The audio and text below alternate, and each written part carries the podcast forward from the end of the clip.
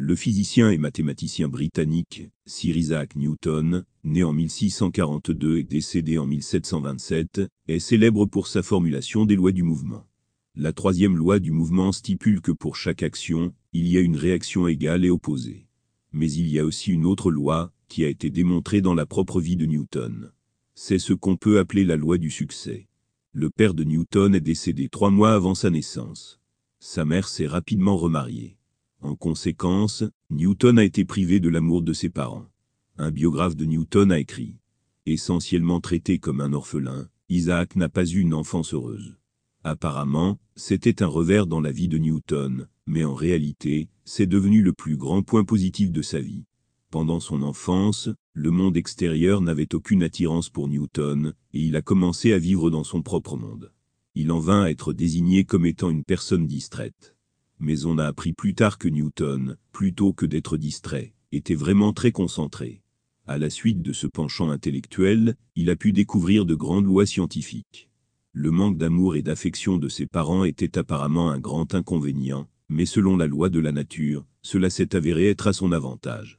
C'est parce que cela l'a amené à intensifier sa capacité de réflexion, et il a pu déployer son potentiel caché.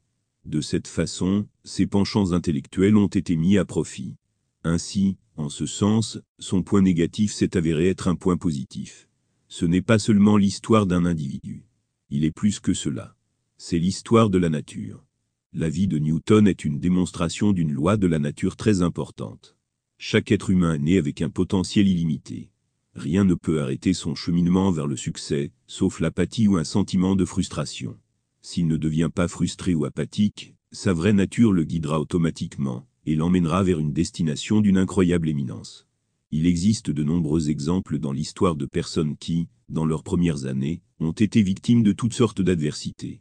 Pourtant, ils ne se sont pas laissés décourager par les difficultés auxquelles ils étaient confrontés, et leur nature les a finalement guidés en canalisant continuellement leur énergie et leur talent vers un objectif auquel ils n'auraient même pas pu penser à leur début.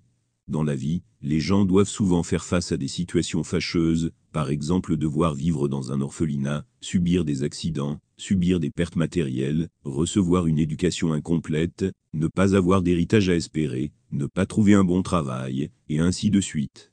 Mais ceux qui, malgré ces inconvénients, ne perdent jamais leur courage, et continuent à faire des efforts inlassables, finissent par être des super performants.